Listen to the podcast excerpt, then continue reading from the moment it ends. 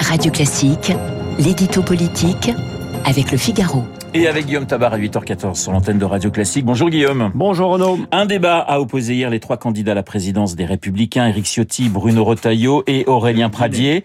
Ce débat a-t-il permis de clarifier le débat justement à droite?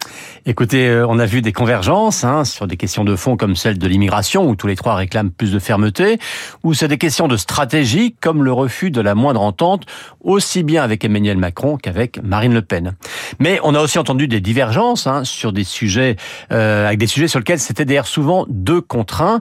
Par exemple, sur les retraites, Bruno Retailleau et Eric Ciotti n'excluent pas de voter un texte du gouvernement qui reporterait l'âge de départ ou ferait clairement travailler plus longtemps, alors qu'Aurélien Pradier, lui, serait prêt à déposer une motion de censure contre une telle réforme. Euh, sur l'avortement, c'est l'inverse. Seul Retailleau s'est dit clairement contre la proposition défendue euh, ce jeudi par la France insoumise, tandis que Ciotti et Pradier n'ont qu'une peur, c'est qu'on puisse qualifier la droite de ringarde. Alors après, la carte de Bruno Retailleau, eh bien, c'est le sérieux et la défense d'une droite qui s'assume pleinement. La carte Eric Ciotti, c'est moins d'impôts et avec moi, Laurent Wauquiez sera désigné candidat à la présidentielle.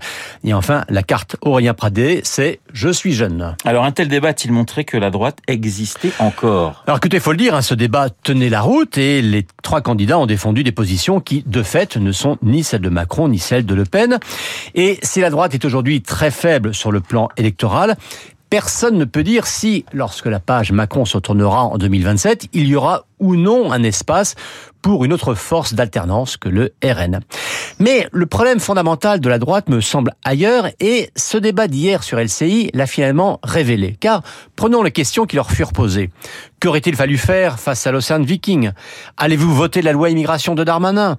Allez-vous voter la réforme des retraites? Allez-vous voter l'inscription d'un droit à l'avortement dans la Constitution? Allez-vous voter la loi sur les énergies renouvelables? Bien sûr, tout cela sont des questions concrètes immédiate et importante.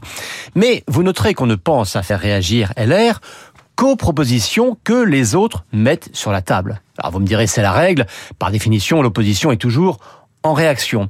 Mais je pense que si la droite veut être entendue, si elle veut intéresser, si elle veut à nouveau attirer des électeurs, eh bien, elle doit être capable de mettre elle-même des thématiques nouvelles sur la table, de provoquer elle-même des débats, eh bien, ça n'est pas ce que l'on a retenu d'hier. Alors, un fait marquant tout de même hier, tous veulent tourner la page Sarkozy. Ah oui, ça c'était frappant. Hein.